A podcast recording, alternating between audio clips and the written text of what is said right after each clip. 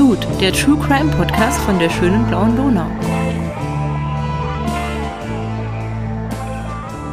Hallo zusammen, hier ist die Podcast-Posse aus Wien mit Claudia, Rita und Bernhard. Hallo. Hallo. Hey, ähm, euch fällt vielleicht auf, dass die Rita heute ein bisschen anders klingt als sonst.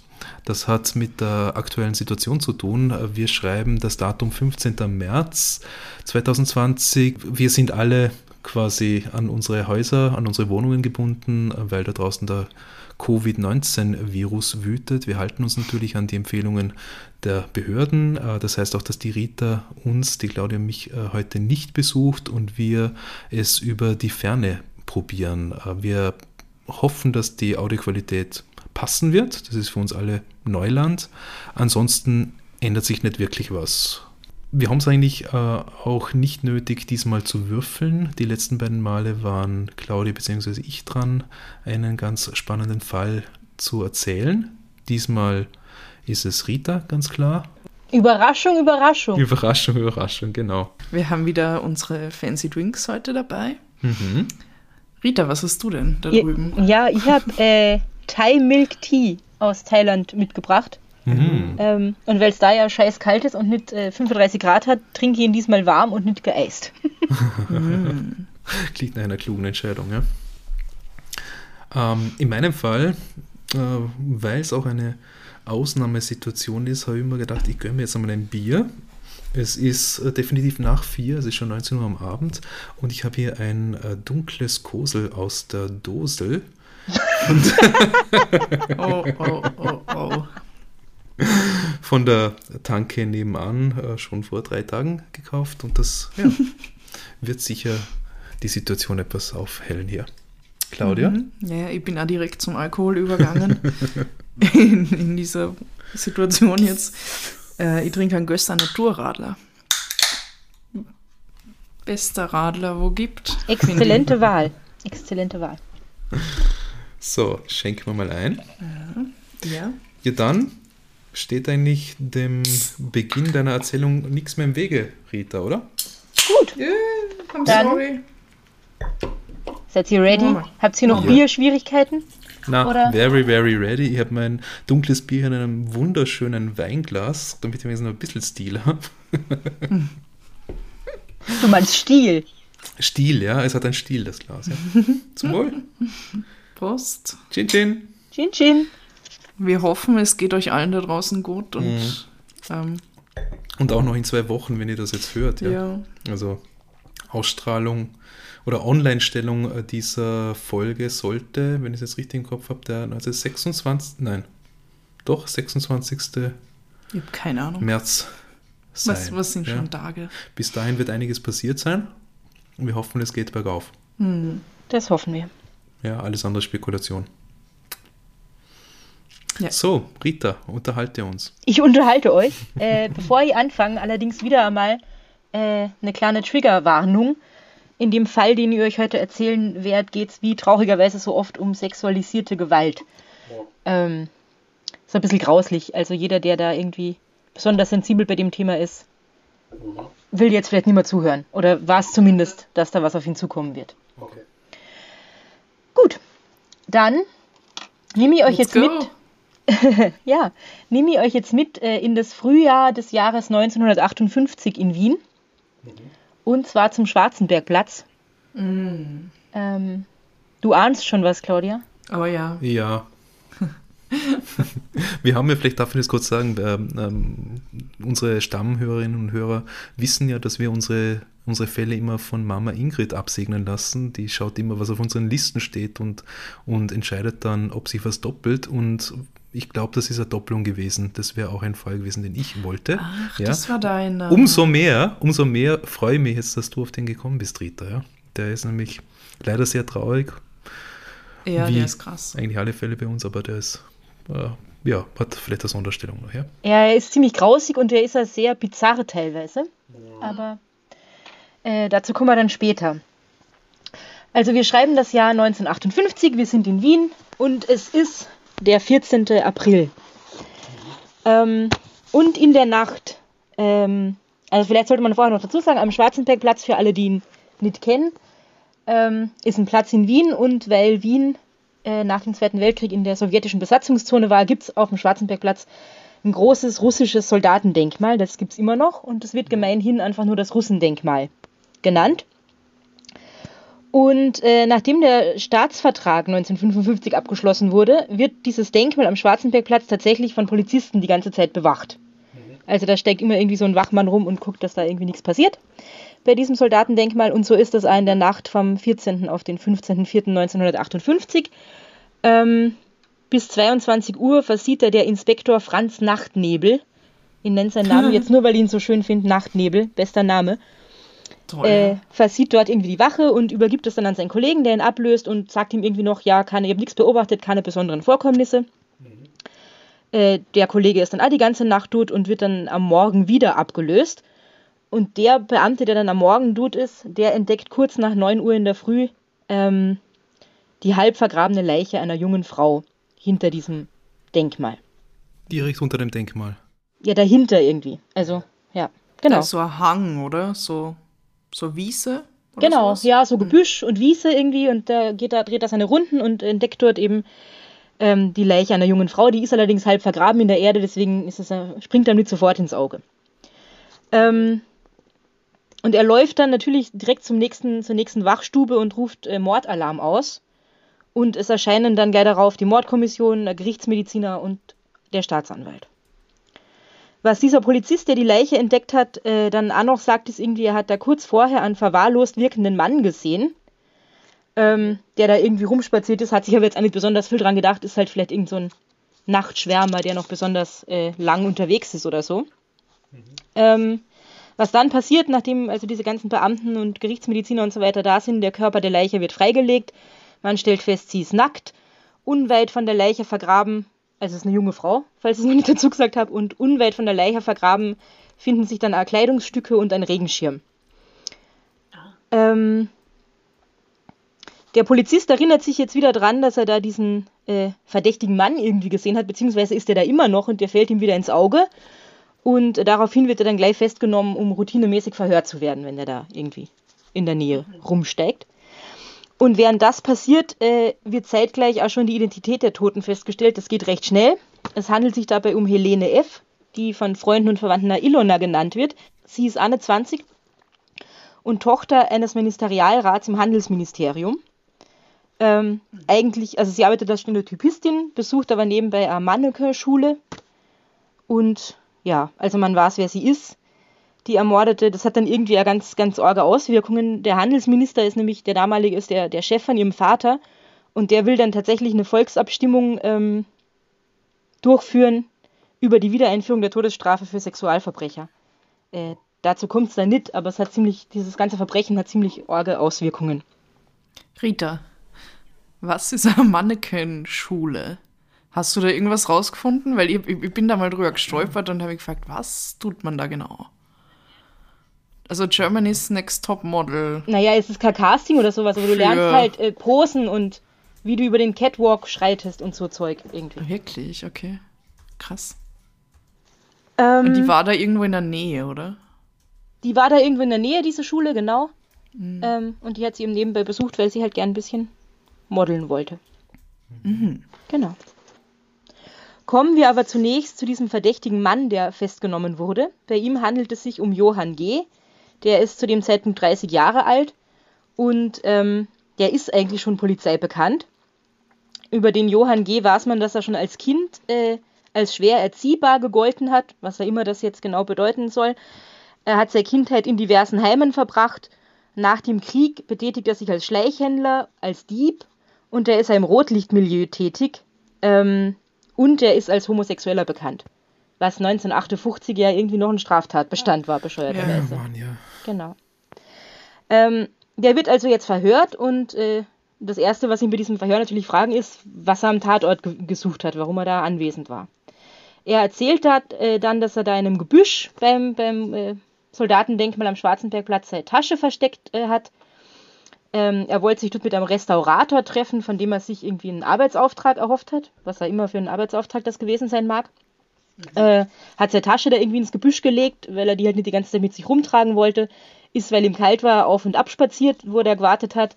Hat dann den Polizeieinsatz mitbekommen und ist dann gleich irgendwie aufgehalten und befragt worden. Also mehr kann er eigentlich dazu gar nicht sagen. Zeitgleich, während er da verhört wird, finden die ersten Untersuchungen am Tatort statt. Es wird ein Fußabdruck in der Nähe der Leiche sichergestellt und äh, dieser Fußabdruck stimmt mit den Schuhen vom, vom Johann G. überein. Außerdem wird er natürlich auch untersucht und hat an seiner Unterhose Spermaspuren. So. Mhm. Jetzt erklärt er aber, ja, ja, das war's ja schon, aber er war zuvor in einer öffentlichen Toilettenanstalt, dort hat, er, dort hat er onaniert und da kommt dieser Spermafleck auf der Unterhose her. Und den Fußabdruck, ja, das ist ja auch ganz leicht erklärt, er hat halt seine Taschen dort in der Nähe versteckt und natürlich hat er da halt einen Fußabdruck hinterlassen. Mit dem Mord hat er aber nichts zu tun, sagt er. Ähm, die Beamten zweifeln seine Aussage allerdings sofort an, weil sie sagen, wieso hat er die Leiche nicht gesehen, wenn er so nah dran vorbeispaziert ist irgendwie. Äh, in der Zwischenzeit ist äh, festgestellt worden, die ist ja schon in die Gerichtsmedizin überführt worden, die Leiche, dass äh, das Opfer schon in den späten Abendstunden ermordet worden ist. Mhm. Also die liegt da schon eine ganze Weile und er müsste sie dann eigentlich gesehen haben, sagen die Polizisten. Er wird dann auch weiter verhört, aber nachdem an seiner Kleidung weder Blut noch Erdspuren festgestellt werden können, wird er einen Tag nach der Festnahme schon wieder aus Mangel an Beweisen entlassen. Die können ihm eigentlich nichts anhaben. So. Zu diesem Zeitpunkt gibt es dann auch schon das gerichtsmedizinische Gutachten. Und das ist jetzt ein bisschen grausig. Ähm, die Leiche hat zahlreiche Bissverletzungen an Hals, Ohren, Schulter und Brüsten. Ah. Druckspuren am Hals und Bruch des Zungenbeins. Druckspuren am Hals. Druckspuren. Ah, Druck. Okay. und Bruch des Zungenbeins deutet auf äh, brutales Würgen hin. Oh. Ähm, Sie hat Verletzungen im Intimbereich. Also man weiß dann recht schnell, das ist ein Sexualverbrechen, aber keine Spermaspuren. Mhm. Und sie hat Erde in den Luftwegen. Das ist ein Anzeichen dafür, dass sie halt erstickt ist und dann auch irgendwie Dreck mhm. eingeatmet hat, sozusagen. Oh. Genau. Ähm, was dann passiert ist, es beginnt die Rekonstruktion der letzten Stunden im Leben von der Ilona. Ähm, laut ihren Eltern hat sie um 18.15 Uhr die Wohnung verlassen um eben in diese Mannequin-Schule zu gehen, die da ja irgendwo in der Nähe vom Schwarzenbergplatz gewesen sein soll. Ähm, ihrer Schwester hat sie allerdings gestanden, mehr oder weniger, dass sie eigentlich gar nicht in die Schule gehen will, sondern ins Kino am Schwarzenbergplatz. Da läuft nämlich hm. zu der Zeit der Elvis-Film Gold aus heißer Kehle. Um 20 Uhr. Ein, und den will sie nicht gern an. den Hawaii-Filmen, gell? genau, ja. Und äh, die Eltern und die Schwester, die wissen auch ganz genau, was die, was die Ilona irgendwie angehabt hat, wo sie rausgegangen ist. Die wissen auch ganz genau, was sie in der Handtasche gehabt hat. Sie hat einen rosa Schirm bei sich gehabt, sie hat Lederhandschuhe getragen und in ihrer Handtasche waren ein Schlüsselbund, ein Lippenstift, eine blaue Geldbörse mit einem 10-Schilling-Stück und weiteren 9 Schilling 60 in kleineren Münzen, ein Drehbleistift, ein Taschentuch mit irgendwelchen Märchenillustrationen drauf und außerdem hat sie lange, sehr auffällige goldene Ohrringe getragen. Jetzt findet man bei der Leiche aber nur den Schirm und eben diese Kleider, wie ich früher gesagt habe, vergraben und die leere Handtasche. Die Ohrringe sind nicht da, alles, was in ihrer Handtasche angeblich drin gewesen sein soll, ist auch nicht da. Ähm, also man geht aus von einem Raubmord mit vorherigem Sexualdelikt. Genau. Das nächste Interessante, was in diesem Fall passiert ist, es meldet sich ein Juwelierlehrling bei der Polizei. Der hat in einer öffentlichen Toilettenanlage, nämlich genau in der, wo der Verdächtige irgendwie onaniert haben will, ähm, ein Ohrring gefunden. Mhm, okay. Jetzt ist natürlich dieser Johann schon wieder, schon wieder äh, aus dem Verhör entlassen worden, aber natürlich suchen die Polizisten sofort wieder nach ihm, weil das ist ja dann schon ein bisschen verdächtig. Ähm, und sie finden ihn da relativ schnell in, einer, in einem Lokal dort in der Nähe ähm, am 18.04. um 7 Uhr in der Früh. Also dauert irgendwie nur zwei Tage, bis sie den, bis sie den wieder haben und der lässt sich widerstandslos festnehmen. Der erhebt da irgendwie gar, kein, gar keinen Einspruch. Aber trotzdem, dass er dann stundenlang verhört wird, kommen die Beamten nicht wirklich weiter. Er bleibt dabei, er hat mit dem Mord nichts zu tun. Ähm, auch sein Alibi für die Tatnacht wird noch einmal überprüft. Er sagt halt wieder das, was er eh schon erzählt hat. Er ist die ganze Nacht irgendwie in der Stadt unterwegs gewesen, ähm, ist morgens in seinem Stammlokal der Heumühle, ich glaube, das gibt es heute noch, das ist irgendwo in der Nähe vom Naschmarkt, eingekehrt. Mhm um 7.15 Uhr hat das wieder verlassen und geht eben Richtung Schwarzenbergplatz, weil er da mit diesem Restaurator verabredet ist. Allerdings ergänzt er jetzt die Geschichte noch um einen weiteren Aspekt. Er sagt nämlich, er hat in der Nähe ein Fahrrad entdeckt, das war irgendwie nicht abgeschlossen und das wollte er stehlen. Und deswegen hat er die Tasche dort im Gebüsch abgelegt. Die hätte ihm nämlich dabei behindert, dieses Fahrrad da irgendwie zu entwenden. Aha, okay. Ja, aber im Grunde bleibt er dabei, er war halt zufällig dort, er hat die Leiche nicht gesehen, er weiß davon nichts. So. Jetzt habe ich ja schon erzählt, dass an der Leiche sehr viele Bissspuren gefunden wurden. Mhm. Jetzt ist also der nächste logische Schritt, das Gebiss von Johann G. wird genau untersucht. Ähm, und es werden Abdrücke gemacht, die mit diesen Bissspuren verglichen werden. Und es wird festgestellt, er hat relativ auffällige Unregelmäßigkeiten im Oberkiefer. Allerdings können die Verletzungen, also die, die Gutachter sagen dann, ja, Verletzungen können schon von seinen Zähnen stammen, aber eindeutig ist es nicht. Es gibt jetzt allerdings noch andere Sachen, die äh, den, den Johann G. sehr belasten, nämlich die Zeche in der Heumühle, wo er am, am Morgen, wo die Leiche gefunden ist, irgendwie war. Ähm, die hat er mit einem 10 Schilling Stück bezahlt. Also genau mit dem Geld, das angeblich ah. in der Handtasche von der Ilona war. Ist aber wahrscheinlich auch nicht so selten gewesen, dass jemand einen Zehner eingesteckt hat. Oder? Ja, das muss ja. man auch sagen. Ich meine, das ist halt ein nee. Indiz, aber. Hm. Aber es passt halt, also, ne? Es wird wäre ein weiteres halt. Puzzleteilchen, das da irgendwie reinpassen würde. Ähm, das ist aber alles immer noch nicht genug und schließlich und endlich kommt es dann zu einer Hausdurchsuchung bei der Lebensgefährtin vom Johann G. Und dort machen die äh, Beamten dann einen sehr bizarren Fund. Sie finden nämlich in der Wohnung von seiner Lebensgefährtin eine Zigarettenschachtel und auf der Rückseite von dieser Zigarettenschachtel ist folgendes notiert. Täter gesehen, Naschmarkt, zweites Klosett, Montag zwischen dreiviertel eins und halb zwei. Okay. Und jetzt fragt man sich, ist der Johann G. Ein Zeuge? Hat der den Täter gekannt? Warum sagt er das nicht aus? Was hat es mit dieser Zigarettenschachtel auf sich? Das ist sehr sonderbar. Das ist super sonderbar. Jetzt fragen sich die Polizisten und die fragen mir das an. Ist der Johann G. Zeuge? Ist er gar nicht der Täter? Kennt er den Täter? Hat er den gesehen? Warum sagt er darüber nichts?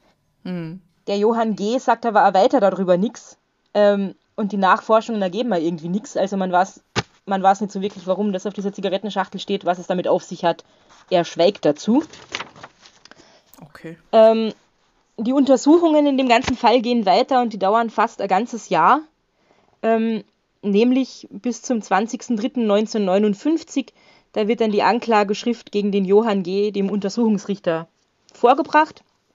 Mhm. Und es beginnt dann ein Prozess, äh, der zu dem Zeitpunkt einer der größten Indizienprozesse der noch jungen Zweiten Republik ist. Ähm, die Boulevardpresse berichtet rauf und runter natürlich und erstmals sind da auch das Fernsehen und das Kino sehr stark eingebunden oder vor allem das Fernsehen, weil äh, immer mehr Menschen irgendwie einen Fernseher zu Hause stehen haben. Ja. Genau. Und dieser Prozess ist riesig. Es werden irgendwie 95 Zeugen persönlich vorgeladen. 24 weitere Zeugenaussagen werden während der Verhandlung vorgelesen. Die Verhandlung beginnt übrigens am 15.06. Und der Johann G. bekennt sich, wie zu erwarten ist, nicht schuldig.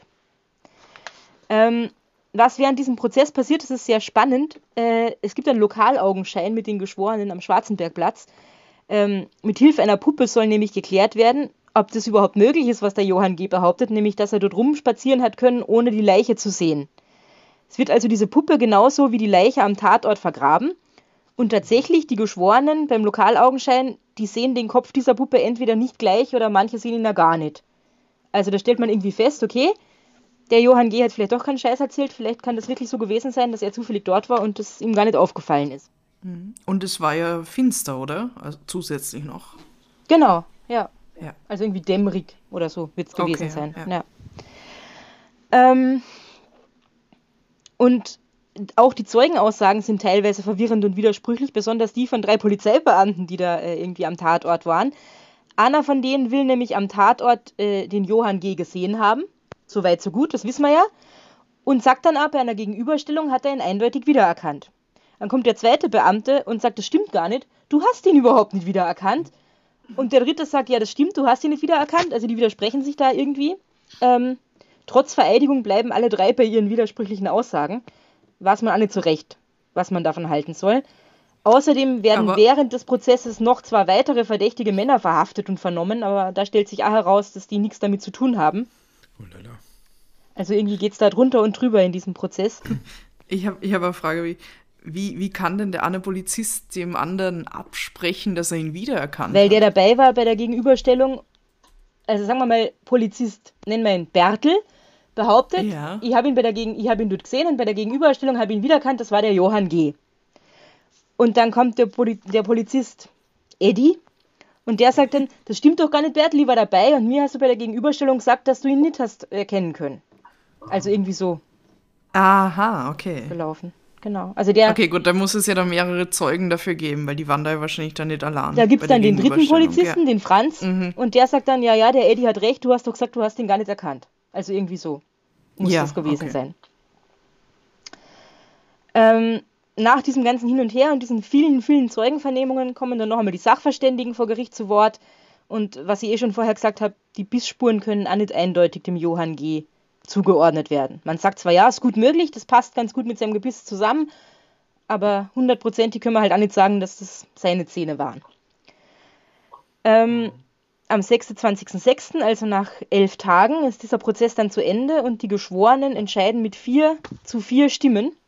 Also vier sagen, er war's, vier sagen, er war's nicht. Und was bei Stimmengleichheit passiert, es gilt die für den Angeklagten günstigere Meinung. Der Johann G. wird also im Mordfall freigesprochen. Allerdings, weil er ja vorher schon so ein bisschen Dreck am Stecken gehabt hat, wegen Diebstahls und Veruntreuung erhält er trotzdem drei Jahre Gefängnis mit anschließendem Arbeitshaus. Ähm, Im Juni 1962 wird er dann aber vorzeitig entlassen. Was bleibt nach dem Ganzen ist die Ungewissheit und irgendwie die Ungelöstheit dieses Falles. War es, war es nicht? Es gibt da ganz viele Kriminalbeamte, die suchen jahrelang nach weiteren Indizien und, und denen lasst es irgendwie auch Ruhe, das Ganze. Ähm, 1962 stirbt in Wien ein Ingenieur und in seinem Nachlass findet sich dann plötzlich ein Kleidungsstück, ähm, ein Damenkleidungsstück, das von der Schwester des Opfers eindeutig identi- identifiziert wird als etwas, was die Ilona am, am Tatabend irgendwie getragen hat. Ähm, allerdings, auch die Spur verläuft sich irgendwie im Sand. Der Fall bleibt sehr unbefriedigend ungelöst. No. Aber keine Angst, die Geschichte geht noch weiter. Gott Ja. sei Dank. Nämlich im Jahr 2002. Was? Das ist äh, ganze Ah, Ja, 44 Jahre nach dem Mord an der Ilona. Da meldet sich die damals 63-jährige Erika W. beim Kurier, nämlich beim Kurierjournalisten Ernst Bieber, und gibt an, ihr damaliger Ehemann Eduard S., der war 1958 22 Jahre alt, der war's und der hat ihr die Tat auch noch in der Mordnacht gestanden. Ah, ja, ja. aber sie hat ihn gedeckt quasi. Ja, das fragen natürlich alle, warum sagst du das erst jetzt? Ja. Die Erika sagt dann, sie hat geschwiegen, weil der Eduard hat sie massiv bedroht und bereits vor diesem Mord an der Ilona F. Ähm, hat er sie zweimal angeblich bis zur Bewusstlosigkeit gewürgt. Die hat also eine Wahnsinnsangst vor ihm gehabt. Ähm, er hat ihr wohl irgendwie, nachdem er das gestanden hat, äh, das, das Versprechen sozusagen abgenommen, dass sie sich erst von ihm trennt, wenn dieser ganze Fall aus der Öffentlichkeit verschwunden ist, damit da ja kein Verdacht irgendwie auf ihn fällt. Ähm, sie hat wohl ganz massive psychische Probleme gehabt durch das alles, also verständlicherweise. Ähm, hat sich angeblich einem Arzt anvertraut und der hat ihr aber aus Sorge einfach um ihre mentale Gesundheit dazu geraten, nicht zur Polizei zu gehen. Oh weh. Ja, und das hat sie dann auch nicht getan. Sie hat sich 1960 von Eduard S. getrennt, aus Angst aber weiter geschwiegen. Boah. Das heißt, die war Anfang 20, wenn ich es richtig gerechnet habe, und dann quasi 42 Jahre oder, oder knapp 44 Jahre später, Vier- also da ja. war sie 19, glaube ich, oder so. Ja, den habe ich falsch gerechnet vorher. Genau. Oder falsch, falsche Zahlen verstanden, Ja. ja. Aber Wahnsinn, hey, das ist verdammt lange, lange Zeit, ja. Ja, also die muss echt eine Heidenangst vor ihm gehabt haben. Ähm, jetzt ist die Erika W., obwohl der, der Eduard S. äh, zum Tatzeitpunkt A erst 22 war, die Erika ist gar nicht seine erste Frau. Er war vorher schon mal verheiratet, nämlich mit der Johanna B. Und diese Johanna B. wird dann ausfindig gemacht und befragt. Und äh, da stellt sich dann irgendwie raus, der Eduard S. hat angeblich an einer Persönlichkeitsstörung gelitten, kommt aus einem sehr strengen Elternhaus und hat sehr unter seiner alkoholkranken Mutter gelitten, die eigentlich viel lieber ein Mädchen haben wollte als einen Sohn und ihn gezwungen hat, Kleider zu tragen. Oh. Ja. Ähm, als Erwachsener habe er dann sehr viel getrunken und da übersteigertes Sexualverhalten gezeigt. Angeblich hat er Wertgegenstände aus der gemeinsamen äh, Wohnung versetzt. Ähm, diese erste Frau, die Johanna, die trennt sich 1956 von ihm. Er stellt ihr dann angeblich weiterhin nach und lauert ihr an der Straßenbahnstation auf. Also es klingt nach einem ziemlich creepy Dude. Ähm, bis er dann 1957 eben die Erika heiratet. Und diese Johanna Beser, erste Ehefrau, die sagt dann auch, wo sie von diesem Mordfall gehört hat, hat sie ja irgendwie so einen Verdacht gehabt, da könnte der Eduard was damit zu tun haben. Ähm, aber der hat sie ja gleich bedroht, da hat sie sich gar nicht getraut, irgendwie großartig was zu sagen. Und lebt der Eduard noch? Wait for it. Wait for it. Ach so. Bitte? Wait, Wait for, for it. it. Also wait for it, okay. Das klang, das klang jetzt so zufrieden irgendwie, ja, bin gespannt. Ja? Wait for it. Ähm, die, Tell us. die Erika, die übrigens äh, ein Buch darüber geschrieben hat, das ich mir dann bei meinen Quellen nochmal nennen werde, äh, über das Ganze. Die Erika erzählt dann nochmal ganz detailliert, wie das mit diesem Tatgeständnis äh, vonstatten gegangen sei. Ähm, nämlich, der Eduard war Gärtner und hat in Penzing gewohnt und gearbeitet. Und er ist äh, um 0.20 Uhr mit dem letzten Zug aus der Stadt, hat da irgendwen besucht, gab seine Eltern oder so, nach Penzing rausgekommen, statt aber ins gemeinsame Haus zu gehen, geht er ins Heizhaus der Gärtnerei.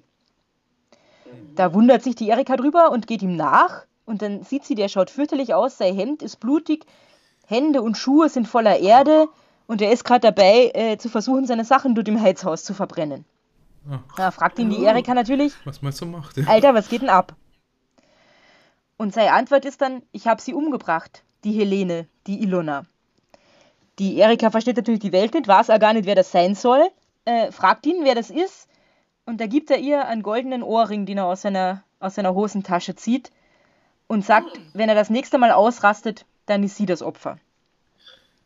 Jetzt hat die Erika natürlich alle möglichen Zustände, fürchterliche Angst, stellt sich vor, so was passiert und wo sie dann am nächsten Tag in der Früh im Radio von diesem Mord hört, da hat sie einen Nervenzusammenbruch. Äh, Verständlicherweise. was macht der supersensible Eduard angeblich? Der erzählt ihr dann auch mal ganz genau im Detail, wie sich das alles zugetragen haben soll. Und nimmt ihr eben dieses besagte Versprechen ab, dass sie sich nicht von ihm trennt, bis das Ganze aus der Öffentlichkeit verschwunden ist. Ähm, und er erzählt dann folgendes. Er habe mit der Ilona eine Verabredung gehabt. Die haben sich also angeblich irgendwoher gekannt und wollten ins Kino gehen, um sich eben diesen Elvis-Film anzuschauen. Und für die Kinovorstellung gab es aber irgendwie nur mehr eine Karte, weil sie zu spät tut waren wahrscheinlich. Sie geht also ins Kino und er wartet in einem nahegelegenen Lokal auf sie. Nach dem Film will die Ilona dann eigentlich heimgehen, aber er überredet sie doch noch mit ihm was trinken zu gehen. Sie sitzen also in einem Lokal und da kommt die Ilona plötzlich drauf, dieser Typ, mit dem ihr da gerade ein Date habt, der ist verheiratet. Da gehen jetzt die Quellen so ein bisschen auseinander, hat er sie erzählt, hat sie seinen Ehering bemerkt, das weiß man nicht so genau. Auf jeden Fall, die Ilona wird super wütend, gibt ihm eine Ohrfeige, stürmt aus dem Lokal. Der Eduard läuft ihr nach und bei diesem Russendenkmal, bei dem Soldatendenkmal am Schwarzenbergplatz, da holt er sie schließlich ein. Und als Wiedergutmachung für die Ohrfeige fordert er Sex. So. Da hat die Ilona jetzt natürlich nicht so besonders viel Bock drauf und weigert sich, woraufhin er sie würgt und missbraucht.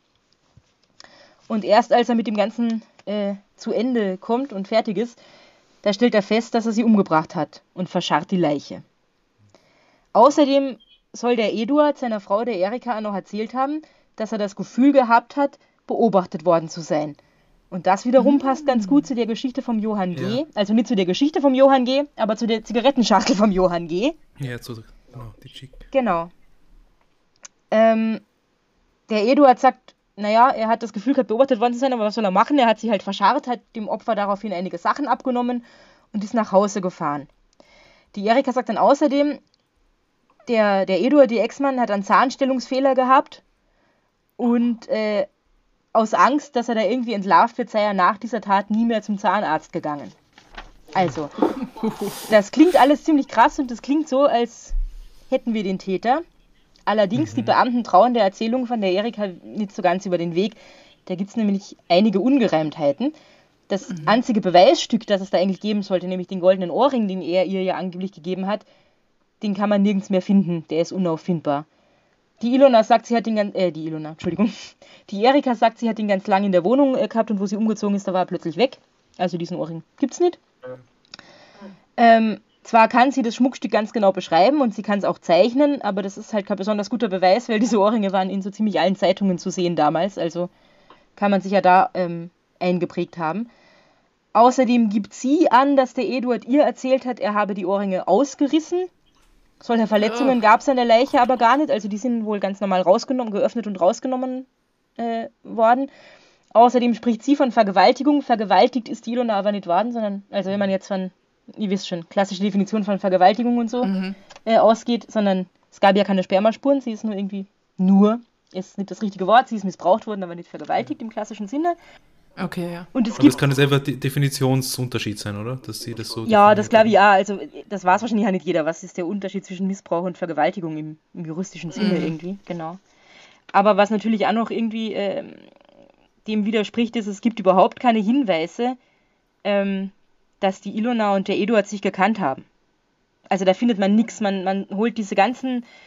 Ähm, es wird drei Monate lang ermittelt, alle Akten werden nochmal ausgehoben, die gerichtsmedizinischen Gutachten werden nochmal überprüft. Man geht irgendwie das Notizbuch von der Ilona nochmal durch und alles Mögliche. Man findet keine Hinweise darauf, dass die sich gekannt haben. Und ähm, was auch schwer ist, ist, ähm, Ilonas Eltern sind schon tot. Der Johann G. ist vermutlich schon tot, da weiß man nicht so genau, was mit ihm passiert ist. Der Arzt, von dem die Erika erzählt hat, dass er sich ihm anvertraut hat, der ist schon tot zu diesem Zeitpunkt, also die kann man alle nicht mehr fragen. Und der Eduard, der vermeintliche Täter, der übrigens nach der Trennung von der Erika noch weitere dreimal verheiratet war, ist äh, bereits 1996 gestorben. Also Ah. es kann niemand mehr was dazu sagen. Ähm, der Max Edelbacher, Leiter des Wiener Sicherheitsbüros, über den haben wir ja schon öfter gesprochen im, im Podcast, Wir lieben ihn. der hat in einem Interview gesagt, äh, der erste Eindruck war fatal, aber bei genauerer Betrachtung ergaben sich massive Widersprüche. Es schaut so aus, als wäre der ursprünglich Verdächtige weiterhin am ehesten der Täter gewesen. Und das ist ja irgendwie so die allgemeine Meinung, die sich dann ganz lang hält. Wahrscheinlich war es halt doch der Johann G. Und das mit dem. Eduard S. ist vermutlich nur Spekulation. Ja, aber warum, warum kommt die Frau drauf? Gibt es da, gibt's da Frag- Überlegungen, warum die das man sich. behauptet? Ähm, Bitte? ich hab, Was? warum sie das behauptet hat, ne? Da habe ich tatsächlich nichts dazu gefunden und mir war es dann, äh, muss sie gestehen, zu blöd, ihr, ihr Buch, das sie darüber, oder das sie überhaupt über ihr Leben geschrieben hat, Liebe, Mord und tausend Tränen von Erika Weniger, äh, im Detail zu lesen. Ich habe das tatsächlich nur so durchgeblättert nach Passagen, wo es irgendwie um das Geständnis vom Eduard, das vermeintliche, ging. Ja, aber, steht jetzt quasi im Raum, die hat vielleicht sich gedacht, okay, damit kann ich ein Buch verkaufen. Vielleicht. Ich will sie nicht unterstellen, aber- hat sie vielleicht, vielleicht, vielleicht wirklich, der war vielleicht wirklich ein Arsch, auch ihr gegenüber Mhm. und, und das war späte Rache oder sowas. Es kann, kann ja sein, Also Spekulation, ja, aber das ist Wahnsinn. es kann ja sein, vielleicht war sie ja wirklich davon überzeugt, dass ihr, ihr Mann das Ja. war, Mhm. aber das Geständnis gab es halt vielleicht nie oder so. Aber das, das ist ja eigentlich, ich meine, auf, auf der einen Seite, wenn sie es 40 Jahre lang äh, quasi für sich behalten Mhm. musste, weil es so war, ist das eine, ja. Aber es ist genauso eigentlich, eigentlich grausam jetzt vom, vom, vom Erleben dieser Frau her, wenn sie es einfach nur der Meinung war, warum auch immer, ja, Ja. Dass, dass das so war. Aber sie, sie, so, solange sie wirklich davon überzeugt war, aus welchen Gründen auch immer, ist das eine fürchterliche Lebensgeschichte. Natürlich. Und Da kann ja voll viel passiert sein, weil es kann ja sein, dass er heimgekommen ist und blutverschmiert war aus irgendeinem anderen Grund. Vielleicht hat er irgendein anderes Verbrechen begangen und sie hat sich Dinge zusammengereimt und war halt wirklich davon überzeugt, dass es so passiert ist. Voll. Aber es, es macht mich schon stutzig, also weil wenn sie erzählt, dass er ihr gesagt hat, ähm, er hat jetzt die Ilona ermordet, Mhm. dann muss es ja einen Konnex geben zwischen den beiden. Weil sonst hätte er ja nicht gewusst, wie sie heißt. Dann hätte er ja irgendwen praktisch umgebracht oder so. Und wenn man dann diesen Konnex nicht findet in der Polizeiarbeit, Ja. dann ja, wirkt das irgendwie jetzt nicht so hundertprozentig Ja, und das ist, überzeugend. was mich halt, was mich halt auch wundert, also ihr könnt auch noch verstehen, wenn sie sagt, sie hat so eine Angstzeit vor ihm irgendwie gehabt, dass sie sich gar nicht getraut hat, was zu sagen. Aber wo sie sich dann wirklich an den Kurier wendet, da ist er halt auch schon sechs Jahre tot. Also da ist schon einige Zeit vergangen, wo sie vielleicht sich hätte trauen können, was zu sagen. Und eigentlich, eigentlich kennt man viel mehr den umgekehrten Fall, nämlich dass, äh, dass äh, Leute irgendwie über ihre Partner erfahren, dass die irgendwelche schrecklichen Verbrechen begangen haben und das überhaupt nicht wahrhaben wollen und bis zuletzt an deren Unschuld äh, irgendwie also als Schutzmechanismus vom eigenen Gehirn festhalten, weil man das einfach nicht verkraften kann. Ähm, ich glaube, das ist der üblichere Fall, als dass man sich einbildet, dass der das getan hat. Wenn er es vielleicht nicht getan hat. Also es ist ganz mysteriös mit der, mit der Erika. Ähm, und was ein bisschen mysteriös ist, da bin ich tatsächlich irgendwie an die, an die Grenzen meiner Internetrecherche gestoßen. Ähm, ist dieser Fall jetzt immer noch ein Cold Case oder ist er geklärt? Ähm, zu meinen Quellen gehören nämlich äh, recht viele, nämlich der Standard und die Wiener Zeitung, dann ähm, äh, äh, Artikel über die Kriminalgeschichte des Schwarzenbergplatzes, herausgegeben vom Bundesministerium für Inneres, ähm, Was, von der, über, über die Kriminalgeschichte des Schwarzenbergplatzes, weil da so viel passiert da ist. sind mehrere Dinge passiert, ja, ja. Sprengsätze Ja. sind da gefunden worden, irgendwelche ja. Attentate zu Nazi-Zeiten und so. Ah ja, okay. Ist ganz spannend aus dem Wenn man so weit zurück- Das Bundesministerium für Inneres hat mir ganz viel Inspiration für weitere Fälle irgendwie geliefert. ähm, Dafür. das ist super, danke dafür, genau. Äh, es gibt das Buch, es war alles, es war alles ganz anders, Geheimnisse der österreichischen Geschichte von Georg Markus. Es gibt eben dieses Buch von der Erika Ja. Weniger, das ich zugegebenermaßen nicht so äh, ausführlich gelesen habe. Die Zeit hat tatsächlich äh, Artikel von 1959 online gestellt, wo sie über diesen Prozess berichtet haben. Das ist auch recht spannend. Und dann gibt es noch die schöne Seite kripo.at. Das ist das Online-Magazin der Vereinigung Kriminaldienst äh, Österreich. Und das ist jetzt die einzige Quelle, in der ich Folgendes gefunden habe, nämlich 2015 wurde mit, äh, oder na gar nicht, das ist von 2015, äh, also da ist dieses, diese Ausgabe vom Online-Magazin äh, erschienen, in der ich das gefunden habe, dass mittlerweile mit modernsten medizinischen Methoden der Nachweis der Täterschaft Johann Gees mit Hilfe der Zahnabdrücke erbracht werden konnte. Was? Allerdings habe ich das sonst nirgends gefunden. Da hat keine Zeitung darüber berichtet, irgendwie, oder zumindest wäre es mir nicht untergekommen, weil eigentlich wäre das ja schon nochmal ein Artikel wert, zu sagen, hey, jetzt äh, wärmen, wärmen wir das Ganze nochmal auf. Es gibt ihn wirklich.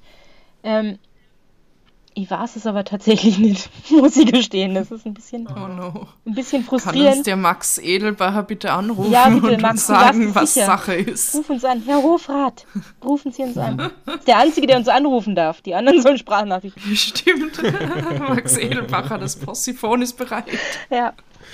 Also ich nehme an, dass äh, das wirkt schon recht seriös, das Online-Magazin der Vereinigung Kriminaldienst Österreich. Die werden jetzt Ja. wahrscheinlich nichts schreiben, was nicht stimmt. Allerdings, es wundert mich sehr, dass man dazu sonst gar nichts findet irgendwie. Ja. Okay, das heißt, laut der Quelle wäre der Johann G. der Täter. Genau. Aufgrund der, der Zahnabdrücke. Zahnstellung Ja. der ah, Zahnabdrücke. Ja, krass. Was sein Motiv dann aber wirklich war, weiß man halt immer noch nicht so richtig, ne? Also, Äh. er war ja eigentlich äh, bekannter Homosexueller. Er hat sich da wohl irgendwie prostituiert und im Rotlichtmilieu ist er unterwegs gewesen. Ähm, die 10, 19, 19 Schilling 60, die sie da dabei gehabt haben, sind jetzt nicht so die fetteste Beute aller Zeiten. Ähm, ja. Ein seltsamer, sehr grauenhafter Fall.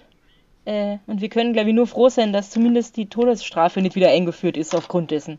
Eingeführt worden ist. Ja. Eingeführt worden ist, ja, doch, ist ein deutscher Satz. Ähm, genau. Ja, krass. Ich- Danke, das ist. Eine irre Geschichte. war- Wow, Ja. danke. Da gibt's halt, also ich finde halt, der Fall ist super spannend irgendwie Mhm. und aber auch so frustrierend, weil wenn man jetzt davon ausgeht, okay, das ist wirklich irgendwie geklärt und der, der Johann G. war's, was ist sein Motiv? Was ist mit dieser Zigarettenschachtel? Wie hat das an dem Ort überhaupt passieren können, wenn da die ganze Nacht irgendwelche Polizeiwachen unterwegs waren? Also zumindest Anna immer irgendwo in der näheren Umgebung. Ähm, das ist alles ganz seltsam. Mir kommt vor, da hat es so irgendwelche Verschwörungstheorien dann gegeben dazu. Also Gab so, es, ja. Ich habe Ja. hab, äh, da jetzt in die Richtung auch nicht so wahnsinnig viel äh, weiter recherchiert, weil das wäre, glaube ich, hätte nochmal eine Stunde gedauert und ist, glaube ich, ein eigener Fall. Ähm, Ja. Es ist hier ganz viel von der Boulevardpresse angedichtet worden, der Ilona, nämlich, dass sie ein Doppelleben führt. Ähm, es gab irgendwelche seltsamen Verschwörungstheorien mit, mit, mit Satanismus. Ähm, in Döbling, in irgendwelchen äh, Minister und Adligen, also ne, Adlige, die Österreicher sind ja so scharf auf ihre Titel, obwohl es den Adel gar nicht mehr gibt, ähm, in solchen Kreisen, äh, dass sie angeblich in einer, in einer Luxuswohnung irgendwo in der Prinz-Eugen-Straße missbraucht und umgebracht worden ist und dann nur am Schwarzenbergplatz abgelegt und so. Ja, ähm, und da haben sie sich natürlich halt darauf gestürzt, dass diese Polizisten sich widersprochen haben. Ich glaube auch irgendwo gelesen zu haben, aber das habe ich jetzt da nicht mit reingenommen, weil es halt auch nur an einer Stelle irgendwie gestanden ist. Ich glaube nämlich in der Zeit von, von 1959 in einem Artikel, dass, ähm, dass auch Polizisten äh, bei ihren Zeugenaussagen am Ende zugegeben haben, ja, wir haben unsere Aussagen abgesprochen und so. Und das ist natürlich für Verschwörungstheoretiker äh, ein gefundenes Fressen, sowas. Ja. Ja, mir kommt vor, ich habe irgendwo gelesen, dass es auch um so in, in dieses Spionage in die Richtung geht irgendwie und ja, keine Ahnung. Ja, da gibt es ganz viel weirdes, weirdes Zeug dazu, aber ich glaube, damit könnte man irgendwie ein ganzes Special fühlen wahrscheinlich. Ja, Es ist auf jeden Fall alles sehr unbefriedigend. es ist alles sehr Ja. unbefriedigend. Aber äh, also, falls diese, diese ungute Situation, in der wir uns gerade alle befinden, äh, wenn diese Folge dann online ist, immer noch vorherrscht. Vielleicht hat irgendwer Zeit und Muße, da noch intensiver zu recherchieren und sagt uns dann, was er Ja, oder genau. sie noch rausgefunden hat zu dem Fall. Aber gut, die kann ja für mich entscheiden, dass sie jetzt dieser Quelle mal Glauben schenkt. Mhm. Kripo.at klingt, klingt ja Mhm. auf jeden Fall nach einer guten Quelle. Weil ich mag keine ungeklärten Fälle. Wow. Es ist Okay. furchtbar, ja. Aber ja, trotzdem, was ist mit der Erika los? Was war der Eduard Ja. für ein Typ? Was, ja, Fragen über Who Fragen, knows, zu knows? Antworten.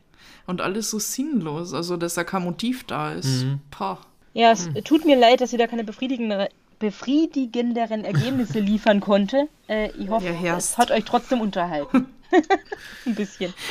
Wieso lieferst du uns nicht den Täter? Das ist doch die Aufgabe dieses Ich hätte, ihr hättet Podcasts. mir gar nicht getraut, diesen Fall zu erzählen, äh, wenn ihr euch gegenüber sitzen würdet. Hättet ihr mir sicher eine reinkaut. Aber jetzt, wo wir Sicherheitsabstand haben, jetzt kann ich das Na, bringen. es hat uns natürlich sehr, sehr traurig gemacht, was du uns alles erzählt hast, aber äh, ich glaube, es passt ganz, ganz äh, gut, dass man auch sowas einmal, äh, ja, auch, auch, auch Absolut, ja. so eine mm, Geschichte, die nicht ganz eindeutig ist. Na, das äh, wird immer wieder mal vorkommen. Also, Ja. es, gibt, es gibt ja sehr, sehr spannende Fälle, die halt ungeklärt sind. Aber Gut, ähm, vielleicht, vielleicht können wir da gleich auf die Hollywood-Skala jetzt kommen. Da, darf ich da gleich beginnen? Na, sehr gern. do it. Also, Filme, die nicht ganz, nicht ganz klar enden, die sind für mich ja immer sehr unbefriedigend. also in dem Sinne, ähm, wenn das ein Film wäre, würde ich mir wünschen, wenn du zumindest äh, äh, ein starkes Gewicht auf eine dieser Versionen gelegt würde, wo man sich denkt, okay, man ist sich nicht ganz sicher, aber, aber doch wahrscheinlich war es so. Ja, Mhm. ähm, ja also in dem Sinne würde ich sagen, ein Dreier auf dieser Ja. fünfstufigen oder fünf-Sterne-Skala. Was meint ihr? Ja, ich würde auch sagen, also.